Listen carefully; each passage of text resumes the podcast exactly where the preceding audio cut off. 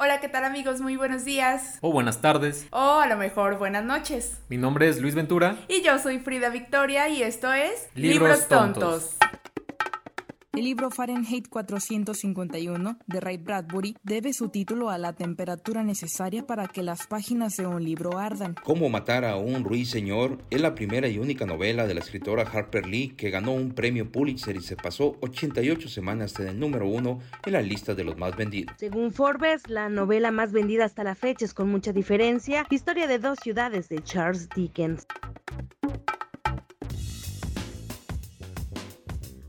Amigos de Libros Tontos, comunidad que nos escucha en sus casitas, desde sus altavoces, en sus auriculares. Estamos muy contentos de volver con este segundo capítulo que hemos preparado para ustedes con muchísimo cariño porque es un tema muy especial y se trata de las jefitas, de las mamás en la literatura, de quienes forjaron el carácter de aquellos personajes que nos han parecido entrañables durante tanto tiempo. Un muy buen tema, lo estamos grabando precisamente el 10 de mayo aquí en nuestro departamento con estas medidas de cuarentena alejados de nuestras mamás porque pues hoy no se puede estar con ellas. Yo creo que, que esta fecha pues va a pasar a la memoria colectiva como el día en que nos tuvimos que separar para volver a estar juntos, ¿no? Y precisamente por eso hemos decidido hacer este podcast con este tema y a manera de homenaje, ¿no? Porque al igual que muchos personajes han sido escritos por los autores, yo creo que nosotros también somos personajes de nuestras propias historias eh, creados y forjados por una figura femenina sí vimos como la, la, pertinencia de hablar de este tema. No es un tema pues sacado de la manga. Realmente la literatura tiene bastante de qué hablar sobre diferentes mamás. Vamos a tratar de, de ser lo más a menos posibles de presentarles a estos bonitos personajes femeninos. Vamos a tratar de no llorar recordando a nuestras jefitas también. Pues no sé por qué quieras empezar. Yo pues vi, te vi muy, muy ahí, muy atenta recordando esos libros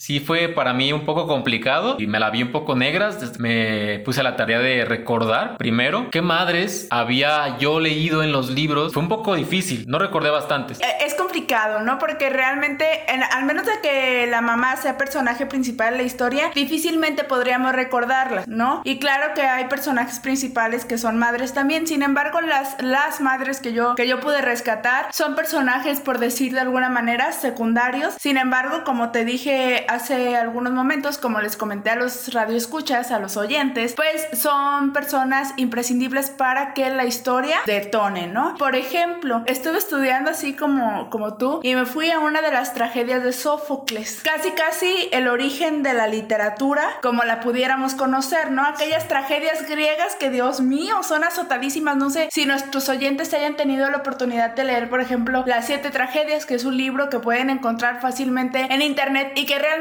cuando ustedes conocen en estas historias es así como de, ay no manches, y yo pensaba que mi vida era un azote total, ¿no? O sea, no amigos, o sea, están lejísimos. Y una de esas mamás, Luis, pues es la misma Yocasta. Sí, sí, me, late esta, empezar por lo más, lo más antiguo, ¿no? Las, las tragedias de Sófocles. Bueno, antes de pasar directamente a Yocasta, me gustaría, como fue parte de tu investigación, que tú hablaras de ella. Porque me quemé las pestañas, amigos. Sí, lo que, sí quiero dejar el precedente. Yo me puse a leer un montón. Ajá, entonces lo que dijiste es muy importante Posiblemente muchas de estas mamás que les mencionemos en este programa no sean la protagonista de la historia en cuestión, pero su papel es muy importante en la configuración del personaje que es el protagonista o la protagonista de esa historia. Yo creo que este programa va a estar perrón. Para que se acomoden bien en su asiento, se pongan bien los audífonos para que no pierdan detalle. Ahora sí que ciérrele a la puerta con doble seguro porque amigos, no se pueden perder esto. Y bueno, Yocasta viene, eh, es un personaje de la tragedia de Edipo Rey, que bueno, lo asociamos con este complejo de Edipo,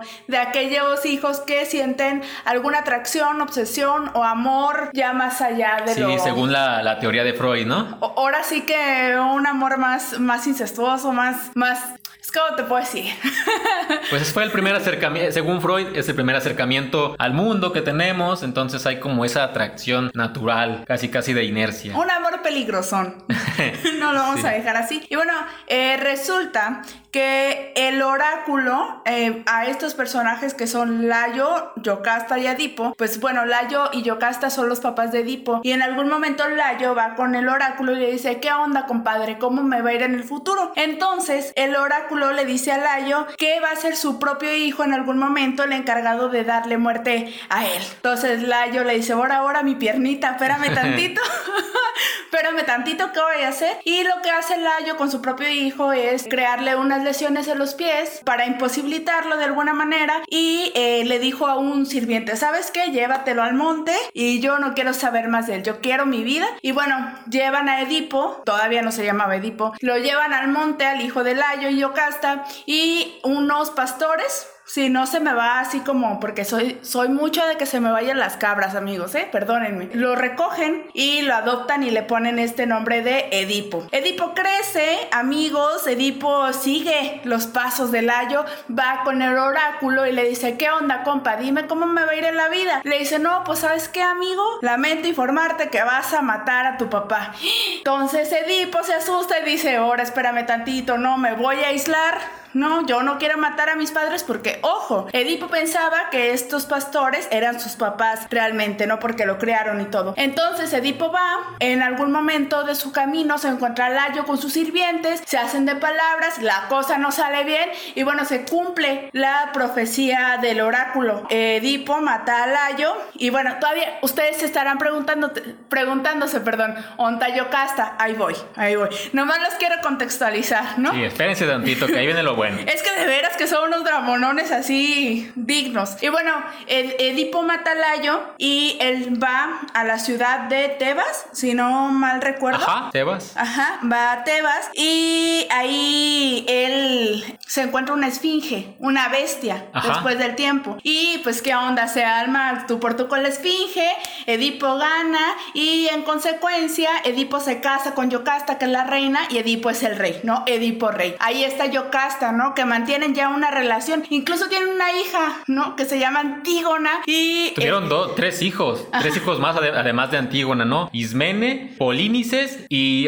no recuerdo ahorita el nombre del otro hermano, pero bueno, también van a protagonizar otras, tragedias.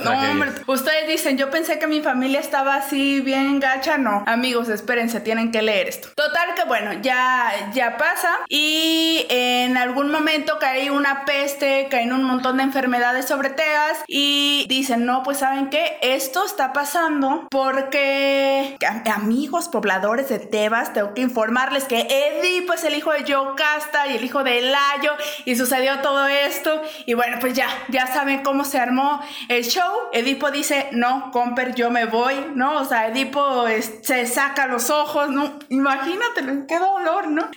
es que de veras es como un drama, ¿no? Edipo se saca los ojos, se va de Tebas, agarra a su hija Antígona, no le pierdan la pista, por favor, esa tragedia es muy buena, la de Antígona. Y bueno, Yocasta, ¿qué hace? Se da cuello. ¿no? Así es. Y ahí acaba la historia. Entonces, me parece bien impresionante, ¿no? Porque todo lo que sucede, ya lo mencionabas tú hace unos, hace unos minutos después de contar este drama, ¿no? Todo lo que pasa a partir de el oráculo, a partir de que Edipo está ya condenado a enamorarse de Yocasta. Y aunque pareciera que Yocasta es un personaje secundario, la realidad es que Yocasta es el detonante para que ocurra toda la tragedia. Sí, y al final es lo que más como, lo que más impacta, ¿no? O sea, más que matar a su padre, aquí lo que trasciende es Te que... echaste a tu jefa. Sí, tuviste cuatro hijos, cuatro hermosos bebés, pero pues que son producto del incesto. No, hombre, yo de verdad es que las siete tragedias, a veces yo lo tengo que confesar así, las tengo que leer para sentirme menos mal conmigo misma. No, y otros días digo, no, mi vida sí la escribió Sofocles. Pero no, ya, luego aterrizo y me doy cuenta de que también soy una azotada. ¿Qué otro pues, personaje, Luis? No sé qué tan cronológico sea, pero creo que nos vamos a brincar siglos, ¿no? O sea, fuimos muy atrás y ahorita vamos a irnos ya. date, date. Si te parece, porque yo tengo como, pues, puros autores ahora sí que contemporáneos. Si pasamos a los románticos que traes tú, para ir cronológicamente, ¿no? Continuamos entonces con. Con Madame Bovary. Con Madame Bovary. Que fíjate que estaba investigando también y, y me di cuenta de que ahí existe una controversia. Los estudiosos no saben si poner a Madame Bovary entre el romanticismo y el realismo. Aunque a mí si me lo preguntan, yo creo que por las características también de los personajes y el desarrollo de la historia va al romanticismo, pero no sé, no sé ustedes también amigos si nos quieren compartir eh, hacia qué lado se inclinan o si me dicen, no, mira aquí, si es realismo, chava, ubícate, me lo pueden... Bueno, aunque luego todo eso son categorías como bastante arbitrarias, tampoco es como la, la gran verdad decir, ah, es realista o es romántica, o sea, a fin de cuentas son como elucubraciones de teóricos que dicen de pronto, ah, esta obra por, por estas características es de tal género y de tal corriente. No se hagan bolas con eso, no queremos profundizar. Este, blog, este podcast, perdón, no es teórico, así estrictamente riguroso con las, con las citas, con las referencias, con la pertenencia a géneros, corrientes. Buscamos que la lectura para ustedes que nos escuchan sea algo placentero. Que les den ganas de leer, amigos. Sí, no queremos espantarlos. Tampoco vamos a hacer esto un, un este coloquio académico. no. no, no, nada de eso. Bueno, pues vamos con Madame Bovary, que es una obra del francés Gustave Flaubert. Esta obra se escribió, si no mal recuerdo, entre 1851 y 1856. Y bueno, trata de, de Emma Bovary, que bueno, es criada por su padre, ¿no? Y en algún momento crece y conoce a su esposo, que era médico. Emma Bovary, tengo que decirlo así, era como, como muy soñadora, ¿no, Luis? Así cuando, cuando una dice que conoce el amor de su vida, digo, me han contado amigas, no me crean, cuando dicen que conoce el amor de su vida ya se hace como toda la imaginación y toda la historia en la cabeza, bueno, así era Emma Bovary, muy soñadora, y en algún momento se casa, eh, deciden pues formalizarlo, pero Emma se da cuenta de que la vida que ella soñó, no porque obviamente estamos en Francia, amigos, en el siglo XIX, digo, yo creo que las expectativas eran muy muy altas y Emma Bovary se da cuenta de que realmente está condenada a ser una ama de casa, está condenada a criar a su hija, una niña que va creciendo y en algún momento se da cuenta de que existen otras cosas más allá de esta vida doméstica que empezó a desarrollar. Vamos ¿Es, su hija la que cuenta la historia, la, la, novela? No recuerdo ahorita, pero creo que comienza la historia con ya su hija grande, ¿no? Como rememorando el pasado. No estoy seguro, te pregunto. Bueno, se los dejamos de tarea. Sí, es que lo leí hace muchísimo tiempo también. Sí, ahorita me llegó como esa... esa, pero me parece que no, ¿eh? Me parece que es un narrador omnisciente. O sea, como que espero, no estoy segura. Pero entonces aquí hablamos de una mamá protagonista. Sí, ella es una mamá protagonista, pero eh, el personaje no es enteramente, o bueno, su característica principal no es la característica materna. Aquí lo importante o el conflicto es, que Emma se cansa como de esa vida doméstica y ella dice, no saben qué, mira, ¿sabes qué esposo? Ahí te va tu hija. E-, ella empezó a mentir, ¿no? Ella empezó a conocer a otras personas. Creo que hay dos personajes, no me acuerdo si era Rodolf o era, ay, no recuerdo el nombre del otro. Vamos a ponerle Guadalupe.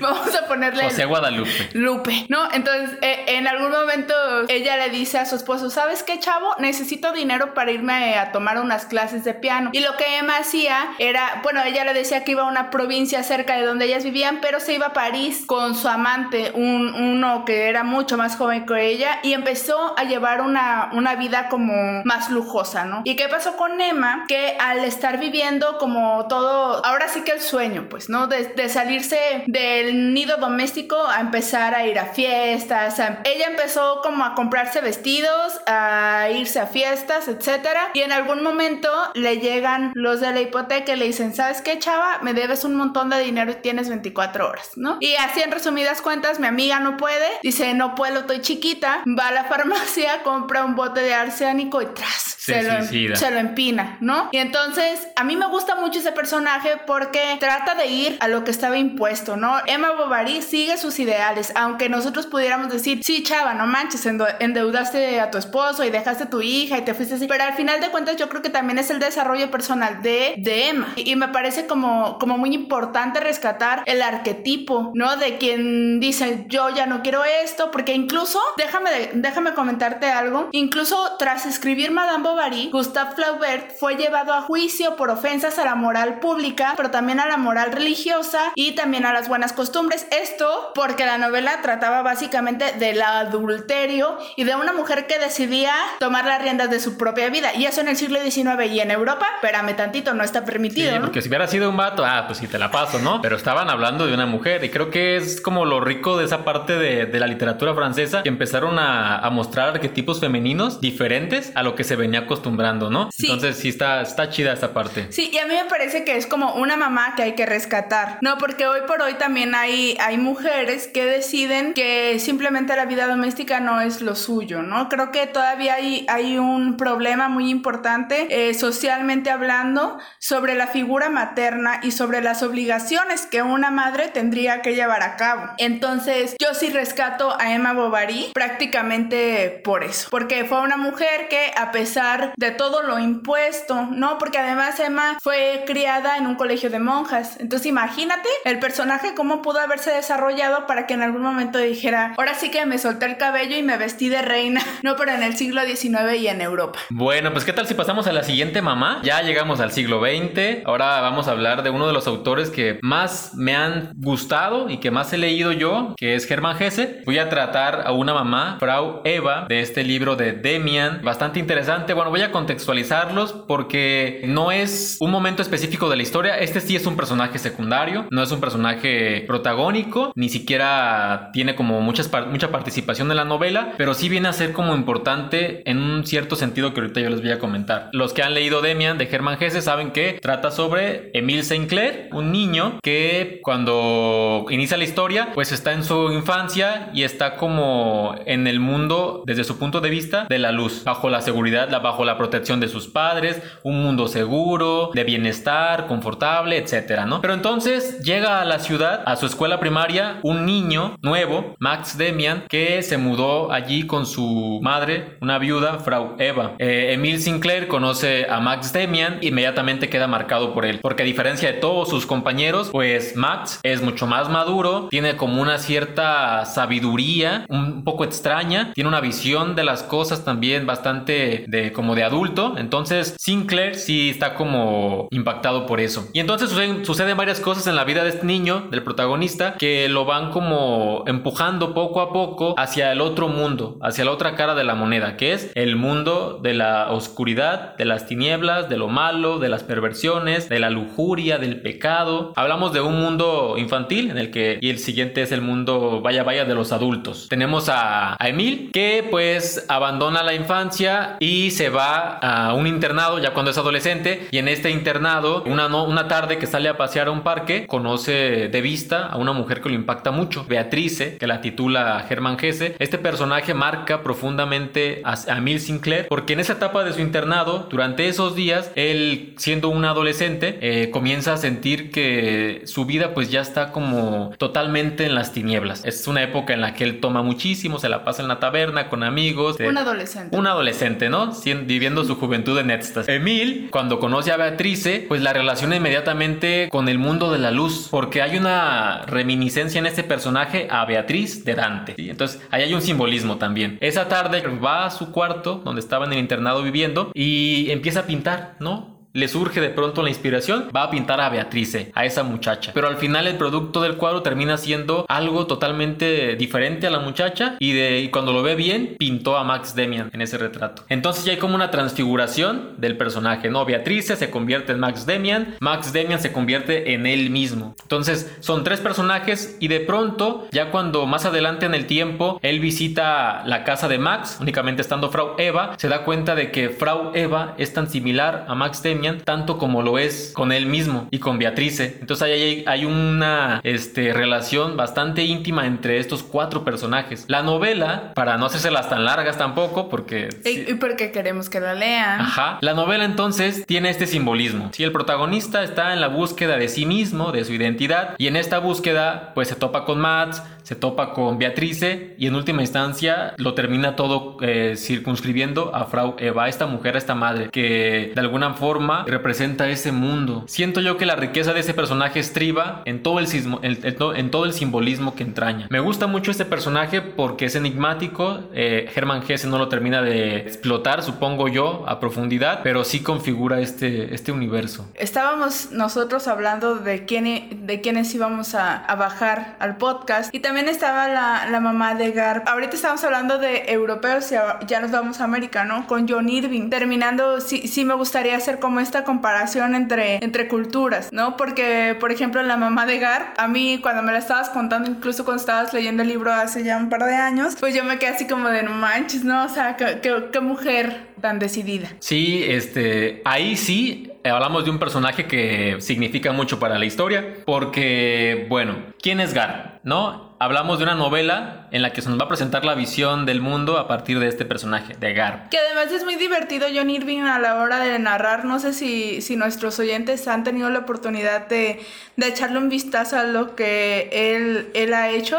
Por ejemplo, tú me hablaste del mundo según Gar, pero yo leí también La Cuarta Mano. Entonces también es, es, como, no puedes decir, ay, es chistoso. No, pero sí es como muy ágil. O sea, es un autor que realmente eh, sabe cómo llevar al lector eh, por los caminos de la novela. Sí, además que es un autor que sigue vivo, que sigue publicando, es muy parecido a, Murakami en el sentido de que a ambos les gusta correr, son corredores, son atletas y esa parte eh, deportiva de los escritores como que no es muy conocida, ¿no? Generalmente se les conoce su lado bohemio, su lado acá chelero, ¿no? Pero no el lado sport. Antes de pasar directamente a hablar sobre Jenny Fields, la madre de Gar, voy a leerles un parrafito de la novela en el que eh, se menciona a este personaje para saber la relevancia que tiene, porque pues la vida de Gar inicia en el vientre de Jenny Fields, pero previamente Jenny Fields inicia una historia, ¿no? Todavía sin saber qué va a tener a Gar. Eso también es importante, dice. Jenny Fields, la madre de Gar, fue arrestada en Boston en 1942 por herir a un hombre en un cine. El hecho ocurrió poco después del bombardeo japonés a Pearl Harbor. Entonces la gente se mostraba tolerante con los soldados porque de pronto todos eran soldados, pero Jenny Fields seguía firme en su intolerancia respecto al comportamiento de los hombres en general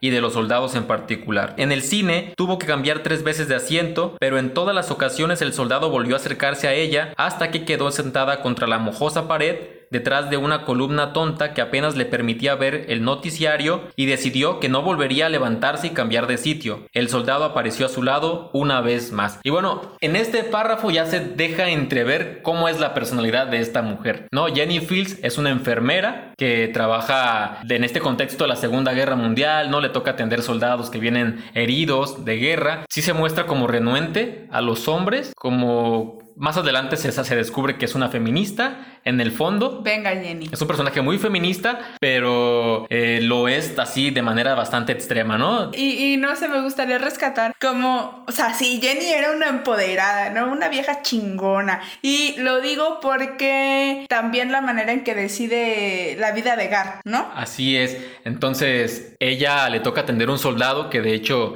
se llama Teniente Segundo Gar, pero únicamente ella lee en su, como en su notita que le ponen a los que están en el hospital, como su registro o su identificación, TS Gar, ¿no? Entonces Jenny lo atiende a este sujeto y pues es un hombre que no puede hablar, apenas balbucea algunas cosas, está ya a punto de morir y a Jenny se le ocurre la brillante idea de, bueno, yo en mi vida quiero tener un hijo, pero no quiero tenerlo, no quiero casarme y no quiero verme tampoco en la necesidad de tener como una eh, relación amorosa con alguien, el cortejo, toda esta parte no quiero saber nada de eso, únicamente quiero tener un hijo. Sí, bien decidida, ¿no? Así como de, pues yo quiero preservar la humanidad y se está muriendo, ¿no? Vámonos ahí. Sí, entonces, este, pero no, no crean que ella abusó de él. Entonces, eh, aquí lo que sucedió fue que de pronto en las noches, cuando ella le tocaba atenderlo y visitar su cama, T.S. Gar tenía erecciones. Bastante bajo la descripción de, de Gar, dándole voz a su mamá, porque la novela está contada por Gar, pues dice que ella notó la erección y decía, vaya, es una gran erección, ¿no?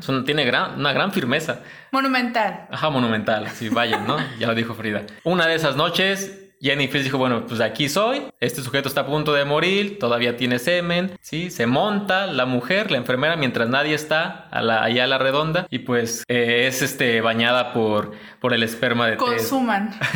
Así es, entonces pues quedó preñada, ¿no? Y el hombre muere. Creo que no sé, no sé si inmediatamente después de eso o al día siguiente, pero muere. Y Jenny pues bautiza a su hijo de esa forma, T.S. Garb, T.S. Garb, y de hecho va a arrastrar ese, ese nombre toda su vida Garb y siempre le van a preguntar ¿por qué te, qué significa TS, pero nunca, nunca lo va a revelar porque de hecho es algo que, que le avergonzaba de cierta forma, pero pues sabía su origen. No, pues fíjate que un día mi mamá ya estaba anoche y, y pues era enfermera y... Y lo curioso es que Jenny nunca se lo ocultó, o sea, a Jenny le daba lo mismo que su hijo supiera lo que había pasado, a Jenny le valía también revelando chorizo que su papá supiera también eso, el hombre quedó devastado cuando supo que su hija había concebido un hijo fuera del matrimonio y pues ya sabe, ¿no? La mente conservadora de la gente, la bien criticada. Pero bueno, ¿Por qué es importante Jenny Fields en esta historia? Porque, bueno, Garp cuando crece se da cuenta de que quiere ser escritor. Y entonces... Casual. Ajá, sí, quiere ser escritor eh, y descubre un día que necesita pues estar casado para ser escritor porque no quiere pensar en nada más más que en escribir, pero sí necesita una mujer en su cama. Entonces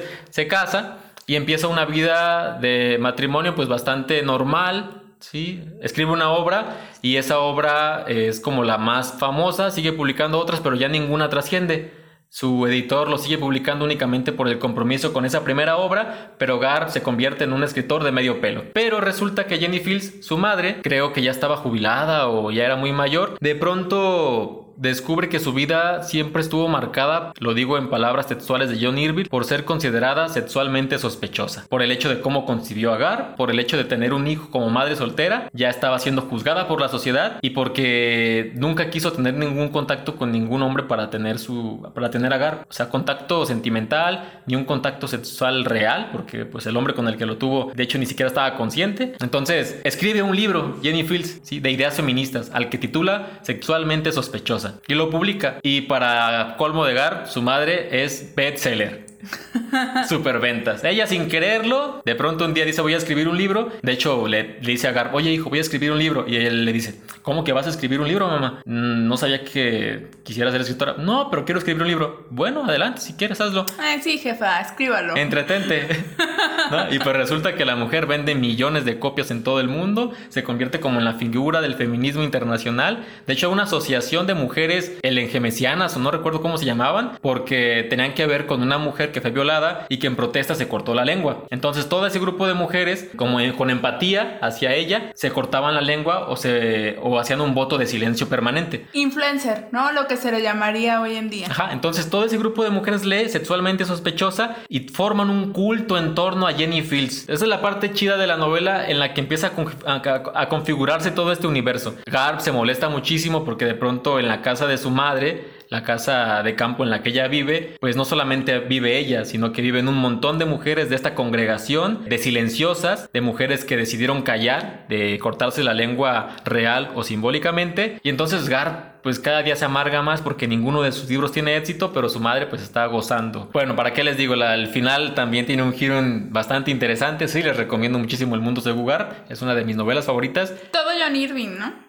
no he leído mm, otros de John Irving, solamente este, tú leíste... La cuarta mano. La cuarta mano, pero bueno, estamos hablando de las mamás. Una diciendo, oye, sí, léete todo el John Irving y nada más hemos leído dos, somos bien embusteros, perdónennos. Sí, pero no, está, estamos hablando de las mamás, ya pasamos por Yocasta, esta reina que se suicida cuando sabe que se estaba echando a su hijo. Ya pasamos por Madame Bovary, una mujer casada. Que decide romper el, molde. Que se va de canija también por ahí. No, no, decide romper el molde. Arrepiéntete. Me arrepiento.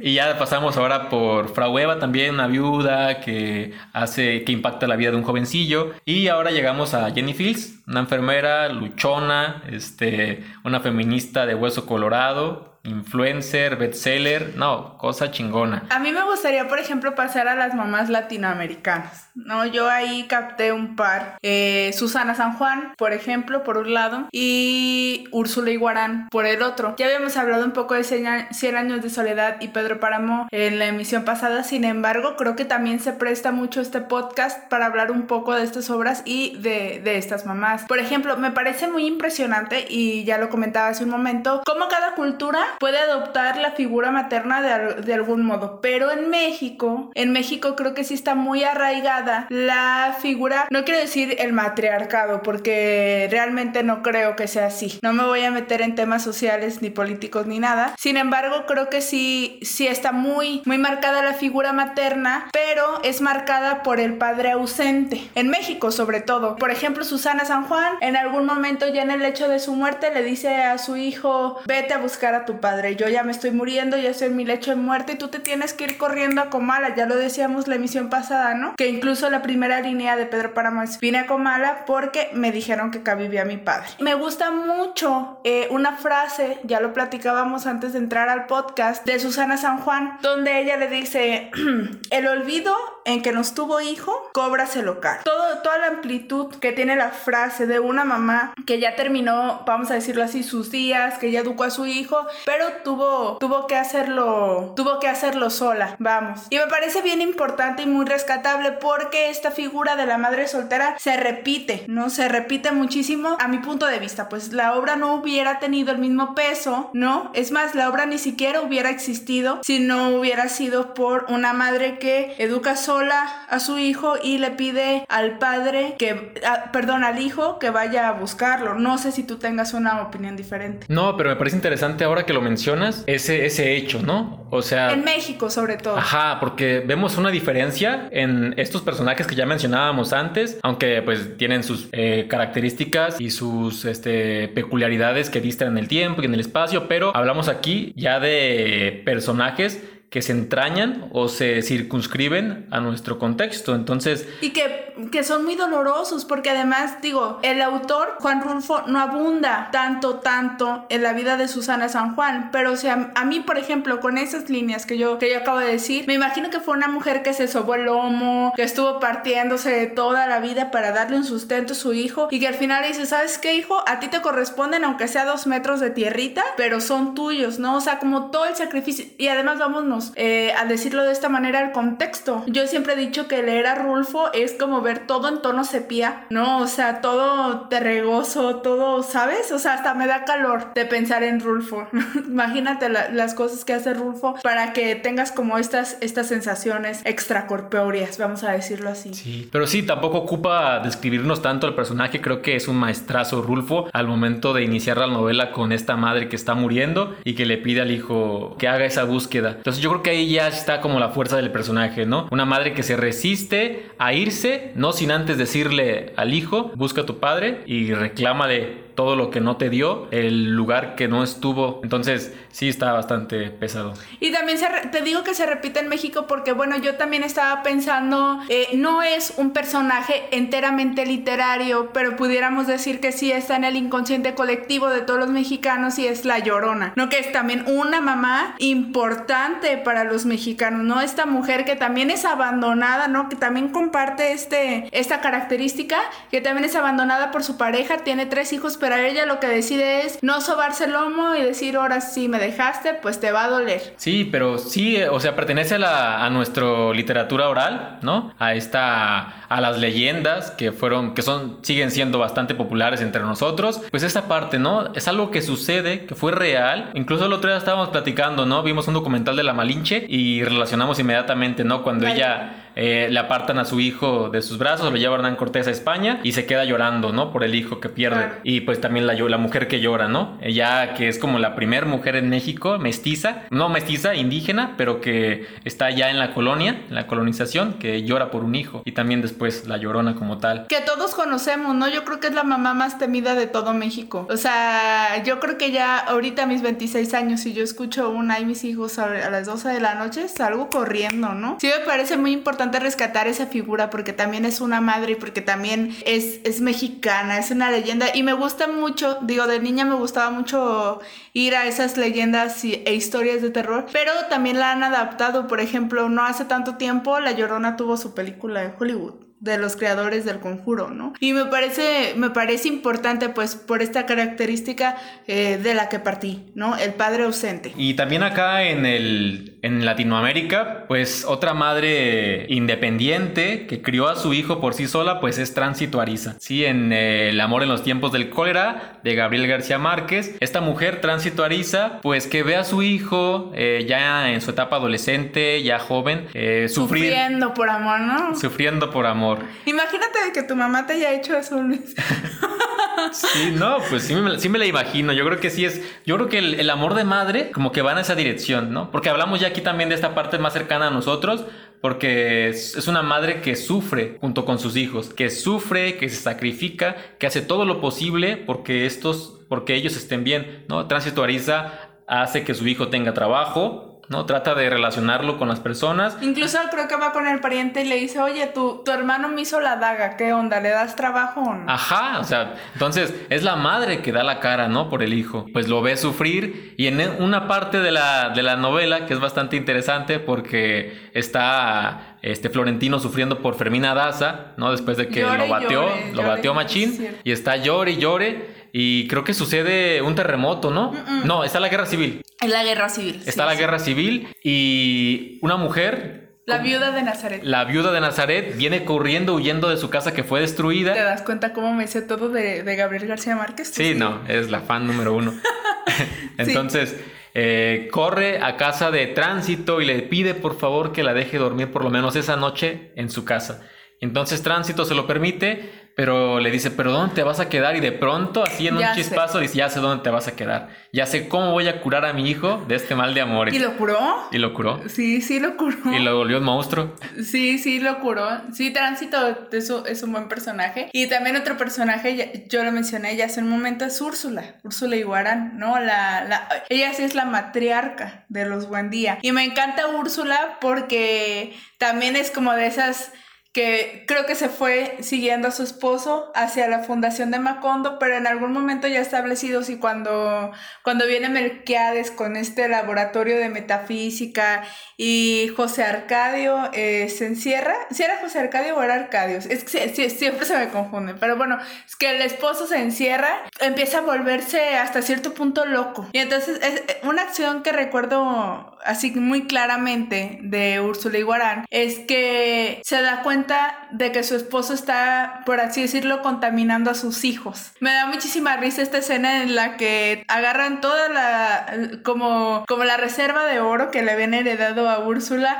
y su esposo le dice, "¿Sabes qué, vieja? Vamos a hacer un montón de dinero." Y entonces derriten todo el oro y solamente queda Gabriel García Márquez dice que es como una cosa achicharronada, fea. Y Úrsula se enoja mucho porque era todo su patrimonio, ¿no? Y el hombre ya quería vender las cabras y así. En una de esas, Úrsula se empodera y le dice, ¿sabes qué, mijo? No. O sea, no, no me la vas a estar haciendo porque eh, su esposo empieza a delirar. Entonces ella va, lo agarra como de las manitas y le amarra la patita a un almendro que tenían en el patio. Y el hombre pasa ahí temporadas, o sea, llueve, seca, vuelve a llover, vuelve a secar, ¿no? Y el hombre sigue atado. De hecho, hay una versión ilustrada que, que me regalaron en un cumpleaños y... eh, ¿Quién habrá sido? Que, uy, ¿quién habrá sido? Y ahí se ve la ilustración del hombre amarrado al, ar- al almendro. Entonces, por ejemplo, acciones como esa del personaje te dan, te dan como una ventana muy claro, de las, muy clara, perdón, de las capacidades de, de Úrsula, ¿no? De todo lo que es ella capaz de hacer para proteger, proteger a sus hijos, ¿no? Y estas mamás que, que desarrolla García Márquez,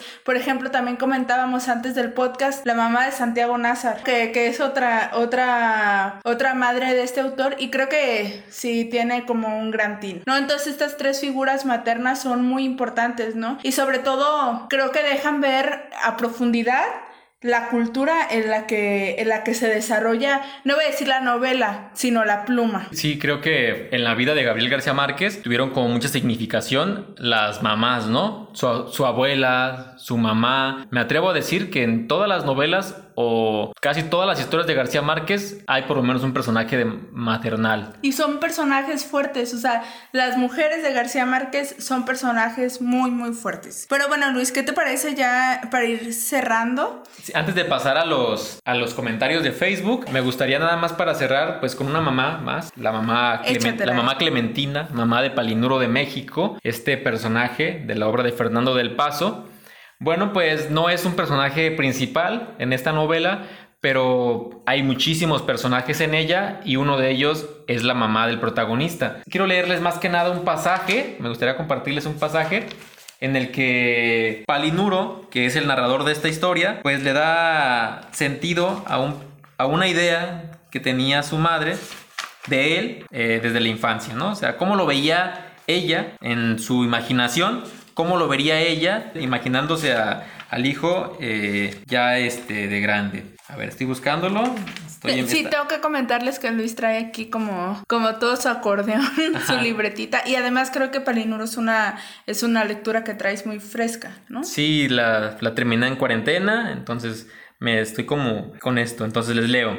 La idea que tenía mamá de un bebé se parecía más a la de un ángel rollizo, como aquellos que suelen escaparse por las vidrieras de las catedrales y por lo mismo, además de oler a una mezcla decadente de talco Johnson y leche malteada, un bebé pertenecía a una especie de presente eterno, sin mutaciones posibles.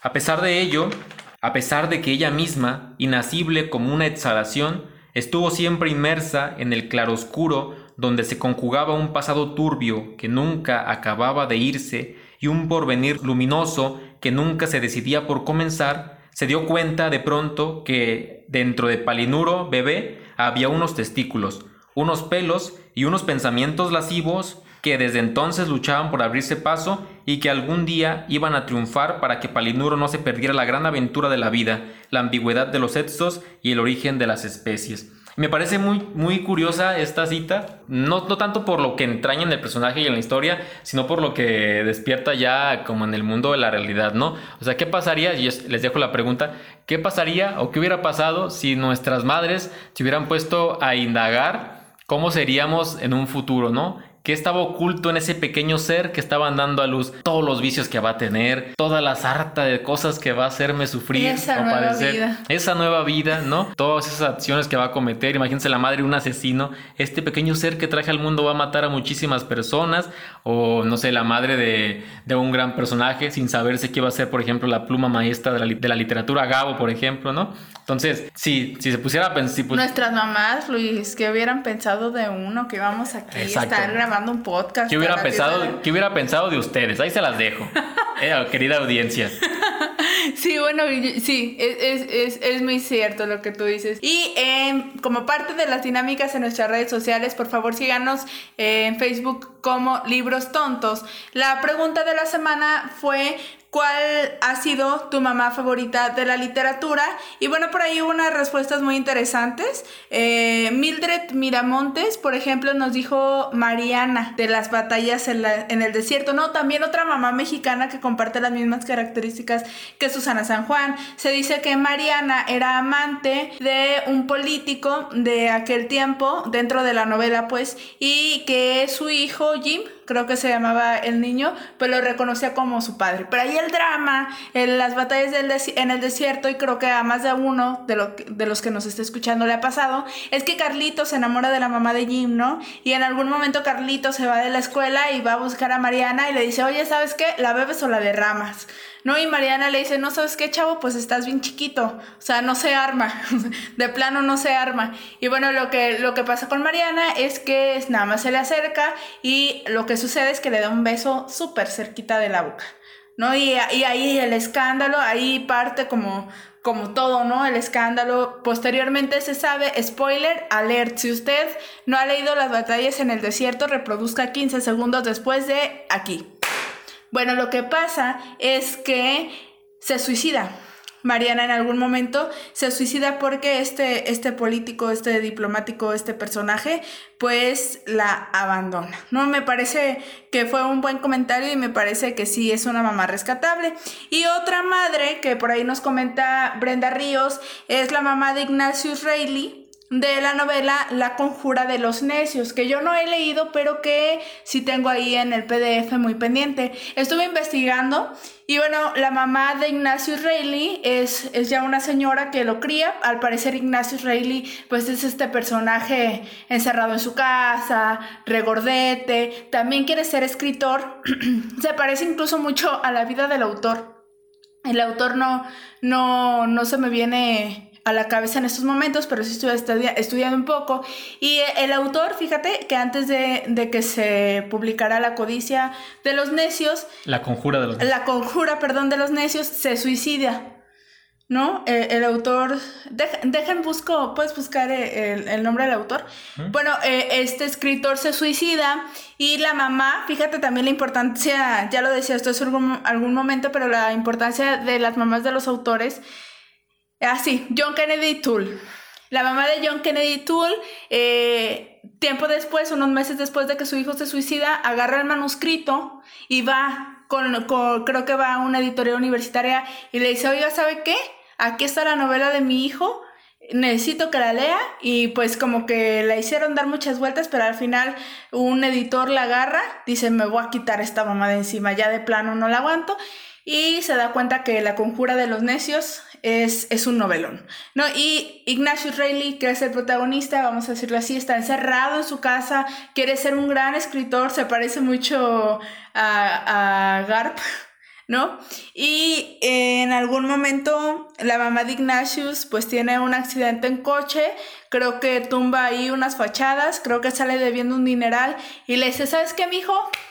Necesito que te pongas a trabajar, ¿no? Ya estuvo bueno que quieras jugar al escritor, ya estuvo bueno que quieras ser escritor, es tu sueño y todo, pero necesito que te pongas a trabajar. Y a, pues a partir de eso, o sea, a partir del detonante de esta acción de su mamá, pues entonces le empiezan a pasar un montón de cosas a Ignatius Reilly y un montón de cosas a lo que estuve leyendo las reseñas muy divertidas. Prometo que la voy a leer porque de verdad me quedan muchas ganas y es una cosa como de 300 páginas que la, puedes leer con disciplina en dos días, más o menos. ¿No? Entonces, bueno, ahí están los comentarios. Por ahí nos comentaron también la mamá de como agua para chocolate, ¿no? Entonces, todas, todos estos personajes que sin duda pues han sido han sido importantes para el desarrollo. Sí, no, y los, y los que faltan, ¿no? Supongo que debe haber muchísimas más. Entonces, Las mamás de nuestros oyentes, oye, imagínate. No, aparte de ellas, ¿no? Que se merecen nuestro respeto y que ojalá que se la estén pasando hoy, en este día que estamos grabando este bonito podcast, de maravilla, aunque a lo mejor estén solas como en otras ocasiones, porque supongo que esto fue ¿no? Algo muy diferente, ¿no? A otros años. Sí, así es, pero bueno, eh, quisimos rescatarlo, quisimos llevarlo al micrófono, sobre todo pues para honrar la figura, la figura de estos personajes femeninos. Me gustaría ya en adelante, o sea, unas emisiones más, poder hablar ahora de autoras mujeres, que es también un tema muy importante. Pero les, les agradecemos, amigos, comunidad, que hayan llegado hasta, hasta este momento del podcast y que nos hayan acompañado. Sí, y bueno, proponerles si les interesaría que tocáramos algún tema en específico, también abrir esa posibilidad, Frida. Eh, pónganlo ahí en nuestras redes sociales, en Facebook. Bueno, muchísimas gracias. Los dejamos con la siguiente cortinilla, cortesía de Rodolfo Dagnino. Hasta pronto. Bye bye. De pequeña, Virginia Woolf divertía a los adultos con sus ocurrencias, pero también entretenía a los niños, como la vez en que perdió las bragas, se escondió detrás de un arbusto y, para distraer la atención del público, cantó lo más alto posible la última rosa del verano. Tales actitudes le valieron un apodo familiar, y así como Vanessa, su hermana, era, muy a su pesar, la santa, Virginia recibió el mote de la cabra. En la correspondencia con sus familiares y amigos más íntimos, ese apodo aparece una y otra vez, y es imposible no asociarlo con una personalidad extrovertida o por lo menos extravagante.